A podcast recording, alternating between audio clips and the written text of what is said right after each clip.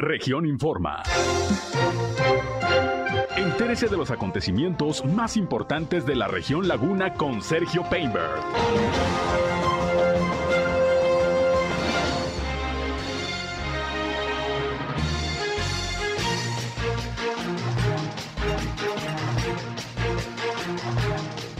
Bienvenidos, ¿qué tal? ¿Cómo están? Muy buenos días, un placer, un gusto, como siempre, saludarles aquí en nuestra primera emisión de Región Informa. Gracias por acompañarnos en este viernes.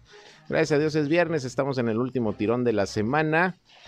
Ya estamos listos, como siempre, para informarles aquí a través de la señal del 103.5 de frecuencia modulada Región Radio, una estación más del Grupo Región, la Radio Grande de Coahuila. Soy Sergio Peinbert, usted ya me conoce y como siempre les invito a que se queden con nosotros. Durante la siguiente hora tenemos la información más importante, lo más relevante de lo que ha acontecido, sobre todo en la comarca lagunera, en Coahuila y en Durango, en este 9, 9 ya de diciembre del año 2022. Y vámonos, vámonos con lo más importante de las noticias que les estaré llevando a lo largo de este espacio. Las principales. El gobernador de Durango, Esteban Villegas, anunció que se conformó un comité de seguimiento las 24 horas para apoyar a los eh, familiares de las pacientes que se encuentran en estos momentos internadas con el problema de la meningitis aséptica por hongo. También se estará apoyando a los familiares pues, de las personas que lamentablemente fallecieron por esta enfermedad. En un momento le tengo los detalles. Por otra parte, en cuestión de salud, siguen aumentando los casos de COVID-19 en el estado de Coahuila. El día de ayer se reportaron nuevamente 45 contagios y han subido los casos activos, las cifras en unos momentos. Ayer la presidenta del DIF aquí en la ciudad de Torreón, Celina Bremer, presentó su primer informe de actividades. Ahí destacó los logros más importantes que se han tenido en este año de trabajo. Por su parte, el alcalde de Torreón, Román Alberto Cepeda, dio a conocer que hay una inversión de 80 millones de dólares que se espera para Torreón en las próximas fechas. Se trata de dos empresas, de las cuales todavía no abundó mucho en cuanto a información, pero dijo que están por confirmarse, eh, confirmarse se están haciendo las gestiones correspondientes. Ayer estuvo aquí en Torreón el eh, empresario y promotor de la organización Vamos México, Claudio Quis González, quien, bueno, hizo fuertes críticas a Morena y al gobierno federal. Prácticamente dijo que en Coahuila el próximo año, como en el 24, hay que mandar a Morena al carajo, así lo dijo, lo vamos a escuchar. El día de mañana se va a llevar a cabo ya el encendido de los adornos navideños y del árbol monumental ahí en la Plaza Mayor de Torreón, según informó el eh, titular de Servicios Públicos Municipales de Torreón, Fernando Villarreal, dijo que este árbol de Navidad ya se adquirió, ya se compró, será propiedad del municipio porque el que anteriormente se colocaba era rentado. Así que mañana va a haber un evento especial para el encendido navideño ahí en la Plaza Mayor. Por otra parte, continúan las labores de reorganización de los distritos electorales aquí en la ciudad de Torreón, tanto en el distrito 05 como en el 06, según informa el eh, registro federal de electores. El objetivo pues es que las casillas que se coloquen para las votaciones no tengan demasiada gente para que esto sea más fácil a los votantes a la hora de acudir a las urnas. Y hoy no hay clases en las escuelas de Coahuila que están eh, en estos eh, momentos, pues adheridas a las secciones sindicales 5, 35 y 38, porque hay elecciones, hay elecciones al interior del Sindicato Nacional de Trabajadores de la Educación y en el caso de Durango, bueno, pues se van a suspender las clases en las escuelas adheridas a la sección 44 el próximo lunes 12 de diciembre, aunque no es día inhábil formalmente, bueno, pues se hizo la petición el sindicato al gobierno del estado de Durango y se, eh, se consiguió que sea un día de asueto. para la educación básica. Tengo también noticias internacionales, algunas noticias también nacionales, hay bastante información y los deportes como siempre con detalles de lo que ha acontecido sobre todo allá en Qatar 2022. Así que acompáñenos, quédense con nosotros. Gracias por su compañía, son las 8 de la mañana con 10 minutos, tiempo para irnos al reporte del Servicio Meteorológico de la Comisión Nacional del Agua. Clima. Bien, y en este viernes listo nuevamente José Abad Calderón, previsor del tiempo de la Comisión Nacional del Agua, con el reporte. ¿Cómo estás, José? Buen día. Muy bien, muy buenos días. ¿Cómo están ustedes? Listos aquí para escucharte. Pues, ¿cómo andaremos este ya viernes y el fin de semana? Bueno, caluroso, Sergio. El día de hoy estamos esperando temperaturas nuevamente entre los 32 a 33 grados centígrados. el día de hoy amanecimos a una temperatura mínima de 12 grados centígrados. Para mañana estamos esperando condiciones eh, similares condiciones de temperaturas, aunque eh, calurosas todavía o cálidas para el día de mañana, de los 12 a los 16 grados centígrados, son muchos, eh, una temperatura alta para estas épocas del año, Sergio. Así es, más o menos para cuándo se espera que vuelvan frentes fríos por ahí el día mm, lunes o domingo lunes tiene un sistema frontal que podría afectar aquí a la comarca lagunera y empezar a, empezamos a tener un descenso en las temperaturas por ahí del día martes por la noche o miércoles por la mañana el descenso ya un poquito más marcado muy bien pues estamos pendientes. Por lo pronto buen clima calurorcito en este mes de diciembre, como dices, raro tener todavía esas temperaturas, pero bueno, pues nos estamos defendiendo como quiera un poquito del frío. Gracias, José, que tengas buen fin de semana. Gracias a ustedes, hasta luego también. Gracias, buenos días. José Abad Calderón, previsor del tiempo de la Comisión Nacional del Agua. Ahí tiene usted el reporte, vamos a tener buen clima el fin de semana. El clima. 8 de la mañana con 12 minutos, vámonos con el detalle de la información. Bien, en Durango la Secretaría de Salud eh, no ha reportado hasta el momento más eh, contagios y más decesos por meningitis aséptica por hongo. El último reporte es de antier, cuando se informó de 71 casos confirmados y también 23 eh, decesos, lamentablemente. Y bueno, continúa el seguimiento de parte de las autoridades, tanto a las pacientes como el apoyo a las eh, familias de las personas que lamentablemente han perdido la vida, estas 23 personas, que son 22 mujeres y un hombre. Y el día de ayer el gobernador Esteban Villegas dio a conocer que se conformó un comité de seguimiento para el apoyo las 24 horas, así lo dijo, las 24 horas a los eh, familiares de las eh, pacientes que en estos momentos se encuentran bajo tratamiento en clínicas y hospitales del sector salud público allá en Durango capital. El objetivo pues es tener marcación personal y dar todo el apoyo a quienes están atravesando por esta complicada situación. Vamos a escuchar lo que anunció al respecto ayer el gobernador de Durango, Esteban Villegas. Y hoy eh, voy a nombrar a David Payán eh, como responsable de un, de un comité especial para la atención única y exclusivamente al tema de las familias de personas que ya fallecieron con el tema de meningitis y darle un seguimiento a las familias y a la de, de las personas que están ahorita internadas o que vamos a seguir el rastreo con ellos. ¿Por qué? Porque quiero que las 24 horas del día esté ese comité haciendo la parte que le toca, que sientan ellos el respaldo completo del gobierno del estado. Va a depender directamente de mí, del gobernador y del secretario general de gobierno para que todo lo que vaya saliendo, la indicación sea directa y se pueda resolver. Eh, nosotros estamos haciendo la parte que nos toca. Y ahorita les comparto también, hoy, ahorita a las 8 de la mañana, salió la primer paciente a México. Se, ya se va una de ellas al Instituto Nacional de Neurología. Este, el niño eh, de siete años también que se fue a Estados Unidos. Estamos en contacto directo con ellos y con el hospital para ver la evolución de, de, las cosas y juntos estar trabajando con el protocolo. Es el primer niño que tuvimos y eso nos abrió también un panorama completo a un protocolo en niños que es completamente distinto que en mujeres adultas. Ya hay un protocolo, ya van a buscar ya, ya creció, como lo decían ustedes ayer, de 1.400 a 1.800 la búsqueda, porque había expedientes que, seguimos revisando. Eh, y entonces se va a hacer un rastreo completo eh, y ya con cada una de las personas vamos a determinar eh, cuál es el tratamiento a seguir. Tenemos todo, el gobierno federal ha brindado todo el apoyo, todo lo que les pedimos nos han ayudado y lo que a mí me toca en este caso es pues dar todos los insumos.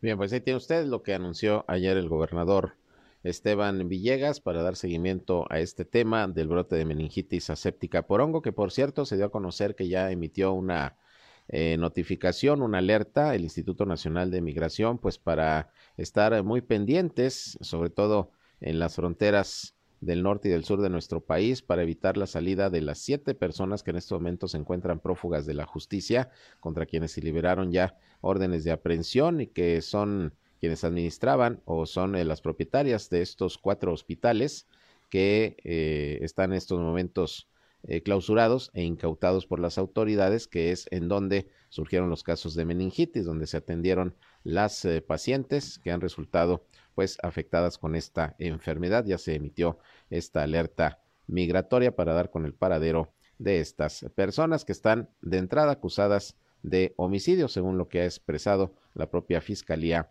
del Estado de Durango. Vamos a seguir pendientes de esta lamentable situación. Por otra parte, y en el tema de salud, pues vámonos con el COVID-19 también, el reporte que tenemos de Coahuila de cómo andamos con la pandemia en estos momentos. Siguen aumentando los casos. Ayer se reportaron 45 nuevos contagios en Coahuila, afortunadamente ninguna defunción. Los contagios ocurrieron en Saltillo 18, 13 en Torreón, 13 en Allende y en Piedras Negras respectivamente, al igual que en Frontera y en Monclova 2 respectivamente, y uno en Parras de la Fuente, en Acuña, en Francisco y Madero y en General Cepeda. Aumentaron los casos obviamente activos, en estos momentos ya son 265 los casos activos de COVID en todo Coahuila. Hace un mes teníamos alrededor de 50, 60 diarios, pues fíjese usted cómo ha habido este repunte. Nada alarmante, dicen las autoridades, pero de todas maneras hay más casos en esta temporada, como además ya se esperaba por, por el frío y la temporada invernal. Eh, hospitalizados sí bajó el número, hay 12 en el reporte de Antier, que le dimos a conocer ayer, eran 17, eh, bajó a 12, según este último reporte de ayer. Y los hospitalizados son ocho pacientes de Torreón, dos de Saltillo y uno respectivamente de Monclova y de Piedras Negras. Con eso está llegando ya a Coahuila a 183.476 casos positivos de COVID-19 y el número de cesos es de 8.960. Esos son los datos de la pandemia del COVID-19 en el estado de Coahuila, que por cierto, para el día de hoy se tenía previsto que terminara la jornada de vacunación que se aperturó desde hace alrededor de dos semanas ahí en el Hospital General, jornada de vacunación para menores de 5 a 11 años de edad, eh, la aplicación de la dosis eh, de Pfizer, la pediátrica, para este rango de edad, era hasta el día 9 de diciembre. Vamos a checar con las autoridades si se va a ampliar o finalmente termina el día de hoy esta jornada. La idea es pues continuar con la vacunación, sobre todo de los niños, de las niñas, y la recomendación es que si a usted le falta alguna dosis, algún refuerzo, bueno, pues cuando se aperturen las jornadas de vacunación hay que acudir porque ya sabe que es con eh, la inoculación contra el COVID-19 como nos podemos salvar de una enfermedad grave o incluso de la muerte para que no lo eche en saco roto. Bien, por otra parte, ayer Celina Bremer, la presidenta del DIF Torreón, eh, presentó su primer informe de actividades ahí en la velaria de la ciudad de DIF. Ahí estuvieron presentes invitados especiales y obviamente el alcalde Roban Alberto Cepeda, esposo de la señora Celina Bremer. Y bueno, antes de dar su mensaje, habló con los medios de comunicación la presidenta honoraria del DIF Torreón y esto es lo que dijo respecto a lo que considera fueron los principales logros en este año del organismo. Pues bueno, muy contenta, muy emocionada, un día importante para mí. Eh, sí, gracias al alcalde, gracias a su administración que nos apoyaron tanto, eh, que todas las direcciones trabajamos en equipo para hacer las mejoras que queríamos, para arrancar los proyectos nuevos que queríamos y para pues para todo, todo lo que todos siempre tuvimos las puertas abiertas y el apoyo incondicional de todo su equipo. Este año nos propusimos tres proyectos nuevos, iniciamos con Club de los Abuelos, después con discapacidad y bueno, el gran reto que va a ser para los tres años de la administración va a ser la construcción de la nueva Casa Cunadif, pero gracias a Dios logramos arrancarla este año. Consolidar el proyecto de Casa Cunadif, reforzar los dos proyectos nuevos adicionales que iniciamos y hacer todas las mejoras necesarias a los programas existentes como, hemos, como ya lo hemos venido haciendo durante el año, pero eh, seguir mejorando. Yo creo que DIF siempre está atenta a las necesidades, atendemos necesidades desde que la persona nace hasta, hasta que muere, entonces todos nuestros programas siempre han estado a la disposición de la de las personas y son programas que ya tienen mucho tiempo eh, eh, trabajando para el bien de, de todos. Bien, pues ahí lo que dijo la señora Celina Bremer y le decía, pues ahí estuvo presente el alcalde Román Alberto Cepeda, quien dijo que su administración continuará con todo apoyando al DIF, porque es apoyar obviamente a los grupos más vulnerables de la población. Esto dijo el alcalde Román Alberto Cepeda también sobre este tema. Vengo aquí como invitado el día de hoy a escuchar a Celina, mi esposa, eh, en donde, bueno, pues me da mucha satisfacción primero con el compromiso que lo ha hecho, con la responsabilidad que le ha impreso en cada una de las acciones, con los tres grandes proyectos que tiene, pero sin desestimar ningún otro, por supuesto. Y hay algo que es fundamental. Es, ellos atienden a través del sistema DIF Torreón, eh, que es la parte de la administración, en donde yo lo comentaba, es donde se atiende la parte más noble, donde también se atienden las personas más vulnerables, los niños que tienen grandes requerimientos, adultos mayores, personas con cualquier tipo de discapacidad y que hoy, bueno, pues es muy importante hacerlo. La casa cuna, el club de los abuelos, este, hay varias acciones que son importantísimas y que la casa cuna es el gran proyecto que decidió Celina y un servidor poder trascender en esta noble causa que es el DIF, en donde dejemos la huella. Por supuesto que nos obliga a atender a todos. Bien, pues ahí lo que dijo el alcalde sobre el trabajo que ha realizado el DIF Torreón y particularmente su esposa Celina Bremer como presidenta honoraria. Vamos a ir a una pausa y regresamos, son las 8 con 22, volvemos con más.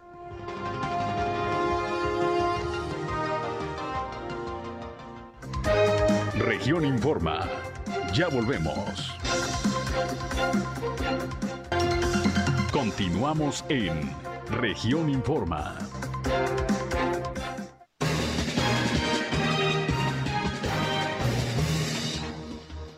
8 de la mañana con 27 minutos. Vámonos con más información. Y ayer, eh, precisamente en el marco de su presencia ahí en la ciudad DIF, donde presentó su esposa su informe de actividades al frente del DIF Torreón, el alcalde Román Alberto Cepeda dijo que se espera una importante inversión para Torreón de unos 80 millones de dólares, dos empresas que en estos momentos pues están ya por decidir si se instalan en esta ciudad. Se han estado haciendo las gestiones dentro del trabajo de promoción económica que se está tratando de realizar para atraer más empresas, más inversiones. Y bueno, no puedo dar más datos eh, el alcalde sobre qué tipo de empresas son, cuáles son, qué empleos va a generar, porque dice que primero hay que amarrarlas bien y ya después se darán a conocer los detalles, pero dice que es muy probable que sea una inversión muy importante la que llegará a 80 millones de dólares, pues vaya que es una buena derrama económica. Esto dijo el alcalde Román Alberto Cepeda el día de ayer al respecto. Mira, yo creo que ya está, incluso está por definir, pero nosotros no damos el último, vamos, este, palomeada hasta no tener todo, todo exactamente.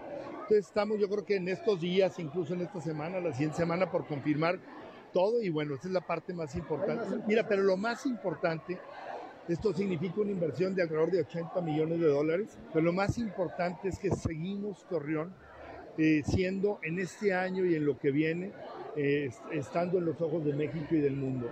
Y mucho de lo más importante es que las empresas que ya están en Torreón tengan el origen que tengan, local, estatal, nacional o extranjero, sigan confiando en Torreón. Esa es la parte que habla por y para nosotros y para seguirle diciendo a todas las eh, partes del mundo que en Torreón vale la pena seguir invirtiendo. Concretar nada más, yo creo que los últimos detalles de la inversión, que sí me gustaría tenerlos al 100 para poderlos darlos como, como la prensa y como Torreón se merece. Con toda la certeza, es prácticamente un hecho. Hay más de 20 proyectos en puerta de distintas actividades económicas, unos se decidirán por Torreón, otros no, pero la idea es que hoy más de 20 están poniendo los ojos ya en Torreón. Bien, pues ahí lo que dice el alcalde, por confirmarse, prácticamente dice es un hecho, la instalación de estas dos empresas que representarían esta importante inversión. Y hablando de cuestiones empresariales, pues en Durango, capital, sobre todo, se estuvo pidiendo mucho al gobierno que hiciera gestiones para ampliar los vuelos a la Ciudad de México, saliendo precisamente del aeropuerto de la capital del estado. Y ayer Elisa Aro, que es la secretaria de Turismo de Durango, informó que Aeroméxico ya anunció que va a ampliar la frecuencia de sus vuelos a la Ciudad de México desde Durango. Vamos a escuchar lo que ayer anunció la funcionaria.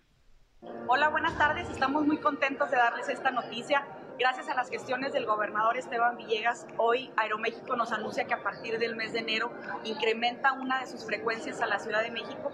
Con este vuelo volvemos a tener cuatro frecuencias diarias a México, lo cual pues nos mejora la conectividad no solamente para el tema de turismo, sino también para el tema de negocios, congresos y, y convenciones, por supuesto también la cinematografía.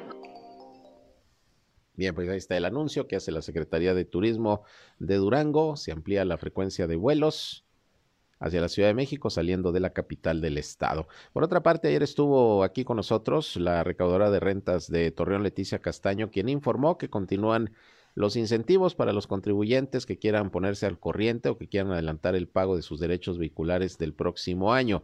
Comentó que quienes paguen en este mes de diciembre los derechos vehiculares del 2023 van a recibir un 20% de descuento. Ese sería el incentivo, mientras que los que traigan adeudos de años anteriores, bueno, se pueden acercar a la recaudación de rentas para ver si es posible darles algún apoyo, algún incentivo, algún descuento eh, para poder eh, hacer el prepago de los derechos vehiculares 2023. Nada más hay que estar pues al corriente en, eh, en los pagos de años anteriores hasta el 2022 y se pueden hacer acreedores precisamente a ese, a ese apoyo. Pueden ir directamente a las recaudaciones de rentas, pueden sacar su cita para que no hagan filas o pueden hacer los trámites a través de la página Paga Fácil del gobierno del estado para hacer estos trámites. Pero también advirtió la recaudadora de rentas que ya va a vencer el plazo a finales de este mes para la regularización de vehículos de procedencia extranjera y dijo que es importante que quienes tengan este tipo de unidades pues hagan el trámite porque a partir de enero ya lo anunciaron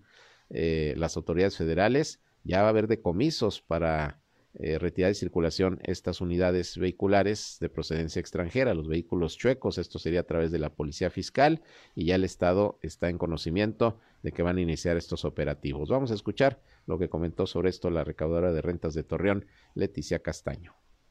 ¿Qué le decimos a la gente? Acérquese. Nuestro padrón en Coahuila aumentó 9.500 vehículos más que están plaqueados, vehículos que no tenían placas antes y ahorita están ya plaqueados acérquense, se cierra el último de este mes en la regularización y en enero va a entrar la policía fiscal. Pues la gente hace su esfuerzo por tener ese pequeño patrimonio, pero si, si no lo regularizan va a estar complicado. Del 2016 para abajo, y que no sean autos de lujo, obviamente, ¿no?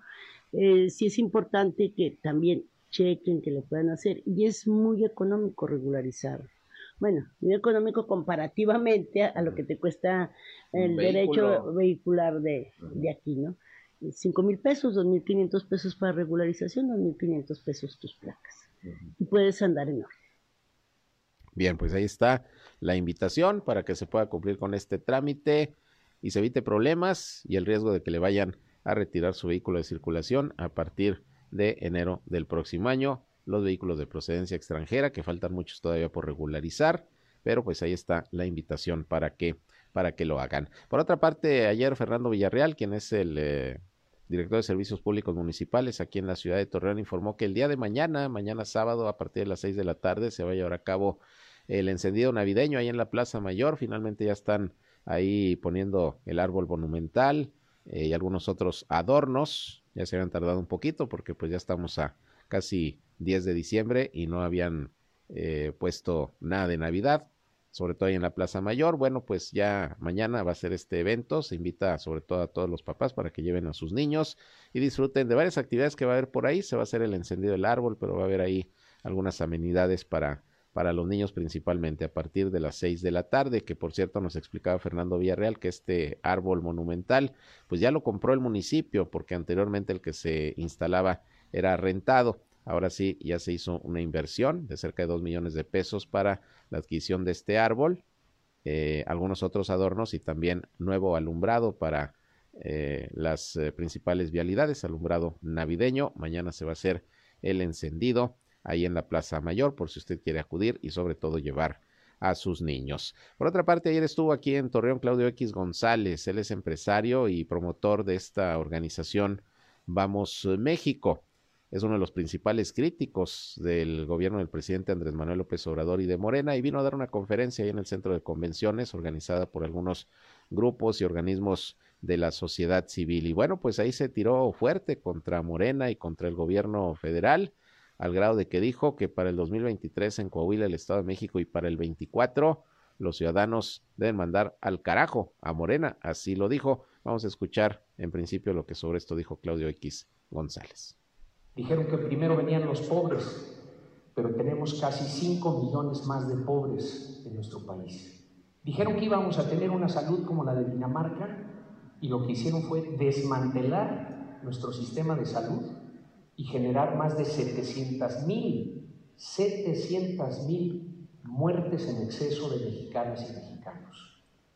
Estamos hablando de una cifra que no escuchábamos en términos de mortandad en un periodo tan corto desde la Revolución Mexicana, amigas y amigos. En educación, fallo total. Un millón y medio de niñas y niños que no regresaron a la escuela este, después de mantenernos casi dos años alejados de los salones. En seguridad, nos acercamos a 140 mil homicidios dolosos en lo que va de la administración. Más de 90 mexicanas y mexicanos que mueren diario de manera violenta. Y además han resultado ser, como ya lo comentaron mis compañeras y compañeros, una amenaza para la democracia de nuestro país. Por eso el INE no se toca. Por eso un millón doscientas mil personas salieron en más de 50 ciudades, como comentó Ana Lu y Carlos, a defender la democracia, a decir se tienen que ir en el 24. Lo digo con esta claridad, amigas, amigos. Si Morena insiste en mandar al carajo a las instituciones, nosotros, las y los ciudadanos, tenemos que mandar a Morena al carajo. Pues así, tal cual lo dijo Claudio X González, quien también comentó que la elección de Coahuila el próximo año para la renovación de la gubernatura y el Congreso local va a ser una elección de trascendencia nacional en donde los ojos de México van a estar puestos en esta entidad, así como también en el Estado de México. Esto dijo también el empresario Claudio X González. Y pedir, sobre todo pedir, que Coahuila nos dé ejemplo. Que Coahuila nos dé ejemplo la elección que viene en Coahuila en junio próximo es una elección con dimensión y significado nacional. No es una elección nada más local, es una elección nacional. Todos los ojos de México van a estar puestos en Coahuila. Todos los ojos de México van a estar puestos en Coahuila. Y aquí, si hay unidad, si hay organización y activación ciudadana, si hay buena propuesta, si sale el voto, se puede ganar. Se puede ganar. Es más, se debe ganar. Por todo lo que he dicho, se debe ganar. Y ahí es donde nos ponen ejemplo. Ustedes, Estado de México, nos quieren echar a andar a todas las y los mexicanos ustedes no permitiendo que llegue Morena a Coahuila y nosotros echando a Morena en el 24 del Poder Federal. Eso es lo que tiene que suceder para salvar a Coahuila y para salvar a México. Bien, pues ahí parte de lo que ayer dijo el empresario Claudio X González, enemigo acérrimo del presidente López Obrador, porque así lo ha querido el presidente López Obrador, que un día sí y otro también en la conferencia de prensa mañanera critica a Claudio X González y siempre ha manifestado que está detrás de una buena parte de la oposición en nuestro país. Bueno, pues ahí, ahí las declaraciones ayer del empresario. Por otra parte, el Registro Federal de Electores está llevando a cabo un proceso de reseccionamiento en zonas de alto crecimiento eh, demográfico aquí en la ciudad de Torreón, eh, tanto en el distrito 06 como el, el, distrito 05 de Coahuila, que son los que corresponden aquí a esta ciudad. El objetivo es que en las próximas elecciones los, eh, los, ciudadanos ejerzan su derecho de votar con facilidad sin que tengan que enfrentar aglomeraciones en las casillas. El responsable del Registro Federal de Electores, en este caso en el distrito 6 del INE, Gerardo eh, Vázquez informó que las secciones electorales deben abarcar un mínimo de 100 y un máximo de 3 mil electores, pero hay zonas que ya en estos momentos sobrepasan por mucho esos parámetros, como por ejemplo la sección 1351 de Arboledas, donde hay un padrón de 15 mil personas, o la 1360 de Residencial del Norte, que es eh, una sección de 11 mil electores los que están registrados, entonces se tiene que eh, hacer una reseccionalización para que cuando mucho en cada sección haya 3.000 electores y que el día de las votaciones, pues en la casilla o las casillas que se instalen, pues haya nada más ese número para que no se generen aglomeraciones. También eh, se están haciendo resecciones allá por viñedos, eh, por senderos, que son zonas que han crecido mucho, que son de alta población y bueno, pues el objetivo es que no sea tan complicado para los votantes acudir eh, el día de votar y que vaya a haber demasiada gente, que se aglomeren las casillas. Eso sí, cuando cambie la sección, pues hay que ir a, hacer el trámite al Instituto Nacional Electoral para que cambie la credencial para votar, porque si no lo hace y vos te da la casilla que tradicionalmente estaba eh, siempre dispuesta para que usted votara y ya cambió la sección, entonces no lo va a poder hacer. Eso es el llamado que también hace el Instituto Nacional Electoral para que lo tome en cuenta, pero está en marcha este proceso de reseccionalización que ya va a estar eh, listo para lo que son las elecciones del próximo año en la entidad.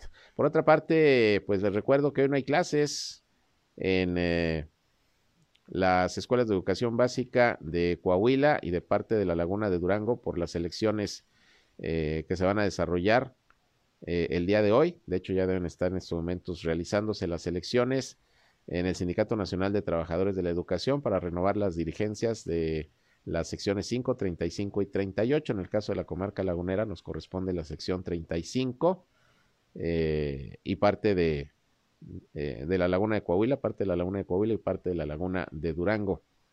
La sección 35 y la Secretaría de Educación pues giró instrucciones para que no hubiera clases el día de hoy, precisamente por este proceso electoral interno del Sindicato Nacional de Trabajadores de la Educación. Para la sección 35 están compitiendo seis planillas, seis aspirantes a la Secretaría General, dos de los cuales, por cierto, ya habían sido secretarios generales, como el señor Cordero y Gerardo Alba. Vamos a estar muy pendientes, esperemos que todo transcurra sin mayor novedad, así que hoy por eso se suspendieron las clases en escuelas públicas de educación básica y el próximo lunes no va a haber clases en Durango, en las escuelas que están adscritas a la sección 44 del Sindicato Nacional de Trabajadores de la Educación, porque el sindicato, esta sección 44, pidió a la Secretaría de Educación el día de asueto para respetar las tradiciones, eh, sobre todo de, de la Virgen de Guadalupe, del Día de la Virgen de Guadalupe. Así que las escuelas en Durango, incluyendo a La Laguna, adscritas a la sección 44 del Sindicato Nacional de Trabajadores de la Educación, van a tener el lunes asueto, no van a laborar, por lo que va a haber fin de semana largo. Hay que recordar que el día 12 de diciembre no está dentro del calendario de días inhábiles. Eh, los bancos no trabajan no por el Día de la Virgen de Guadalupe, sino porque es Día del Empleado Bancario. Pero, pues en el caso de, de la sección 44 del CENTE en Durango, pidieron el día los trabajadores, se concedió por parte de la Secretaría de Educación Pública, así que no va a haber clases, como no hay hoy en escuelas de educación básica de Coahuila por las elecciones sindicales. Vámonos una pausa más y regresamos, son las 8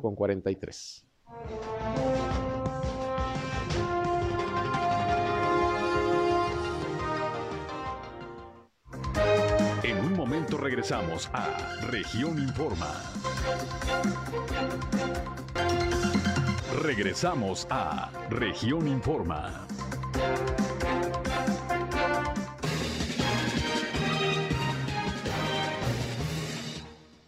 Bien, continuamos con más información. Son ya las 8 con 47 minutos. Y fíjese que ya todo está listo para el próximo 11 de diciembre, la realización del tradicional desfile navideño que organiza por ahí nuestro compañero eh, periodista, especialista en el tema de automóviles, Juan Antonio Ayala. Y lo tengo en la línea telefónica para que nos platique, pues, cómo va a estar este evento ya, que es una tradición. ¿Cómo estás, Juan Antonio? Muy buenos días. Muy buenos días, Sergio. Sí, este ya es una tradición, ya 10 años realizándolo eh, en cada edición y sobre todo lo más importante que siempre lo hacemos con una labor altruista, una labor con causa. Este desfile de autos navideños el próximo domingo 11 de diciembre tendremos la meta ahora de recaudar 500 juguetes para niños vulnerables de las colonias principales de aquí de nuestra entidad. La mecánica es fácil, simple y sencillamente trae tu carro alegórico, deportivo, jipero, racer, water, Genesis Cross, motos chopper, motos bikers, carros tuning, carros hotel, carros show clásicos antiguos, mustangueros y multimarcas.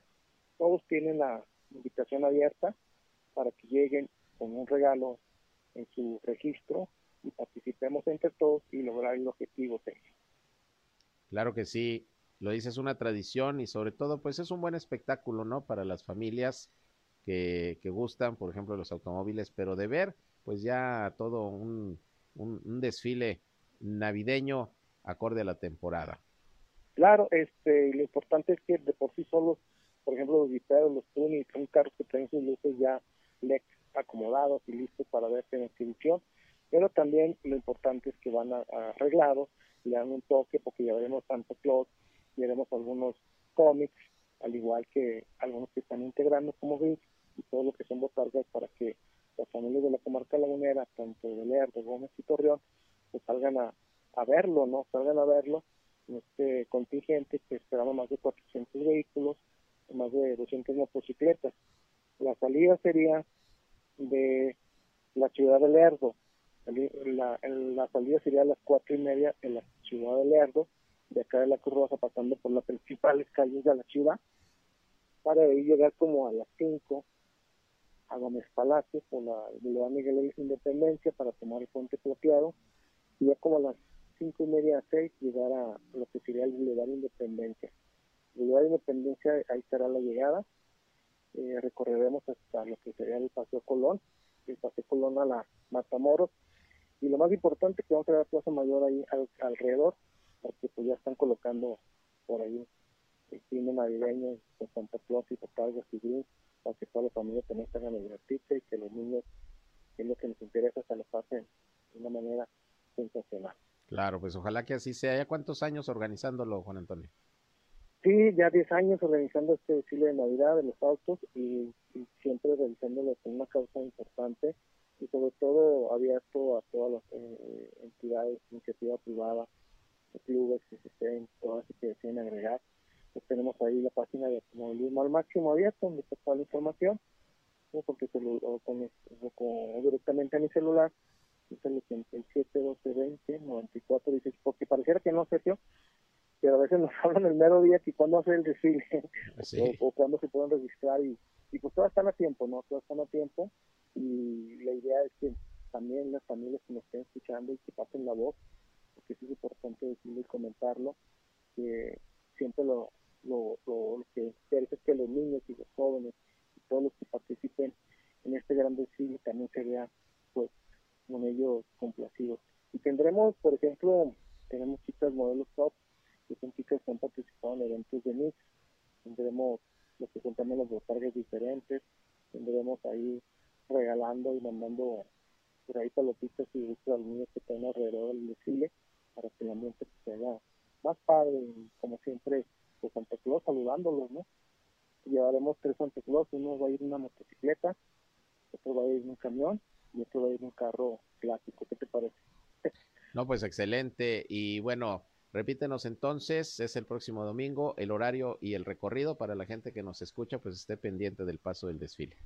Sí, este, el, horario sería a las cuatro y media salir de la ciudad de Lerdo, por el lado de la Cruz Roja, para pasar por las principales calles de esta ciudad y de ahí pasar por Buenos Palacio, que es el Boulevard Miguel Alemán.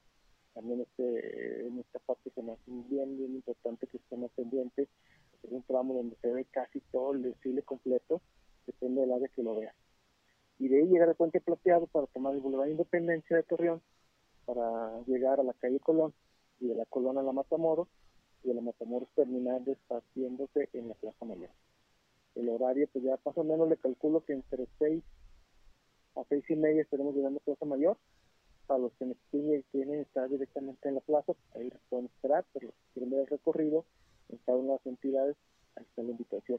Lo más importante es que también tendremos campeones nacionales, tendremos el campeón nacional de Tunis, Javier Rivas Tuste, que estamos haciendo también una causa noble con él, y cual va a hacer una recolecta ahí con todos los que participen para un tratamiento que tenemos directo y otros campeones que han sido de CAC México del Autódromo de Piedras Palacio, como Manuel Mena, de la categoría de superturismo.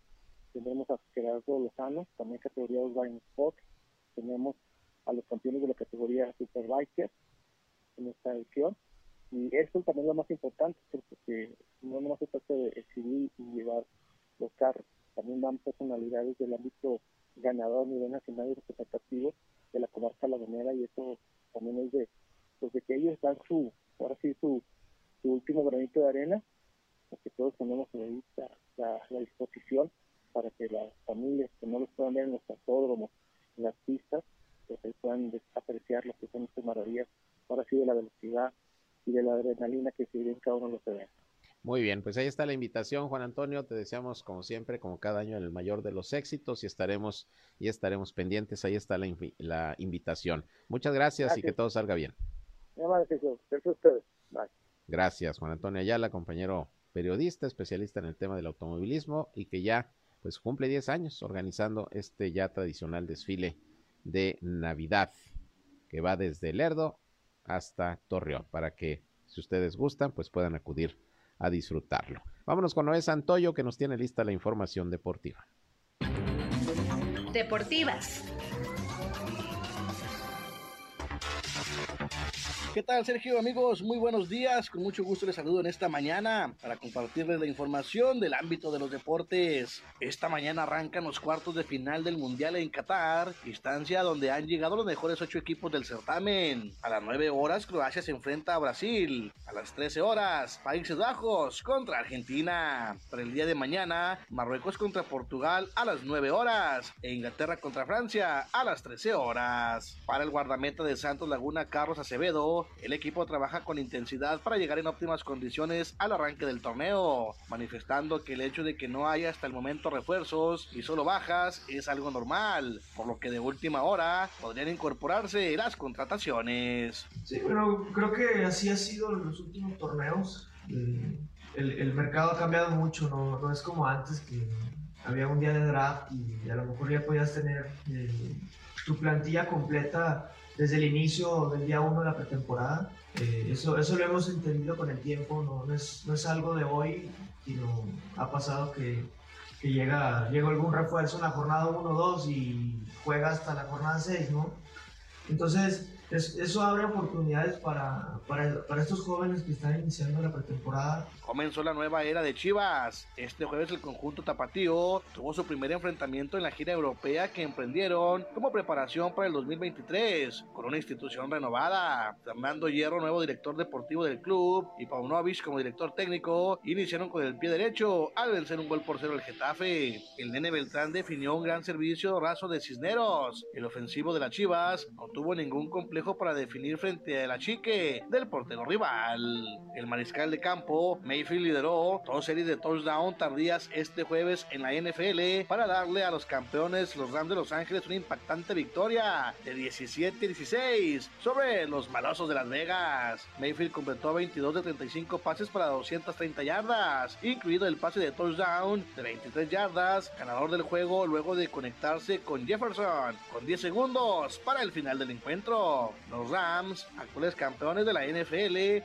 obligado a jugar con el nuevo mariscal de campo Mayfield la mayor parte de la noche, cayó ahora con balance de 3-10 igualando a Chicago por el segundo peor récord de la NFL. Esa es la información, Sergio amigos, que tengan muy buen día.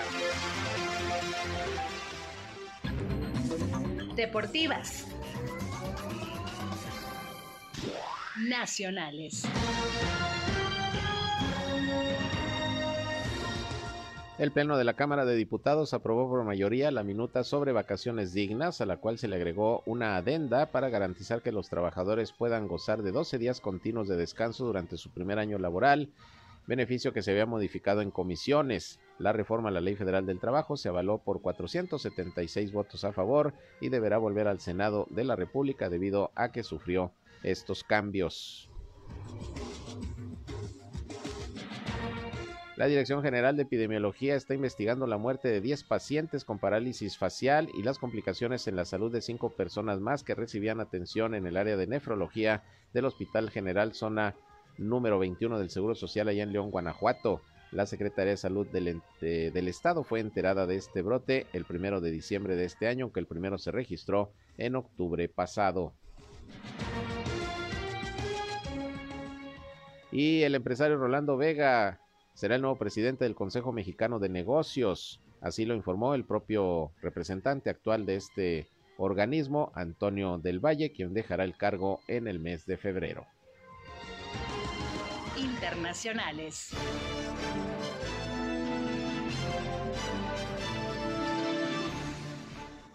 Bien, y finalmente Rusia y Estados Unidos completaron uno de los canjes más eh, sonados y desiguales, por cierto, también en los últimos años, ya que intercambiaron a la, eh, a la baloncestista, bueno, jugadora de básquetbol, pues, Britney Greener, condenada por posesión de cannabis, y la intercambiaron por el traficante de armas conocido como el mercader de la muerte Víctor Bout, que cumplía 25 años de pena en una cárcel de los Estados Unidos. Ya la basquetbolista regresó a casa, ya está en Estados Unidos, mientras que este delincuente ruso, pues ya regresó a su país. Desigual, sin duda, porque fíjese el intercambio, un delincuente por una basquetbolista, pero bueno, ese fue el acuerdo al que llegaron tanto Estados Unidos como eh, Rusia.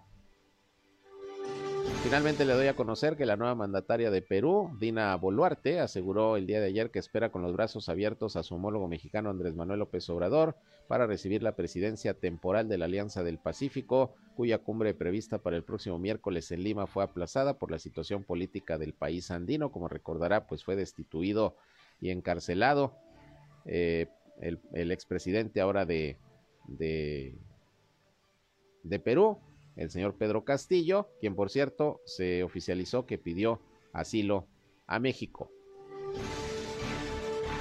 Así llegamos al final de la información. Gracias por su atención a este espacio de noticias. A la una de la tarde estoy nuevamente con ustedes en nuestra segunda emisión. Así que disfruten de este viernes, ya el último tirón de la semana.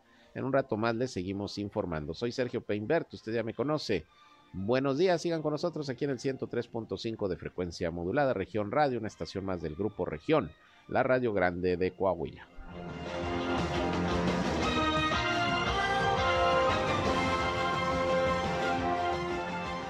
Esto fue región informa. Ahora está al tanto de los acontecimientos más relevantes. Lo esperamos en la próxima emisión.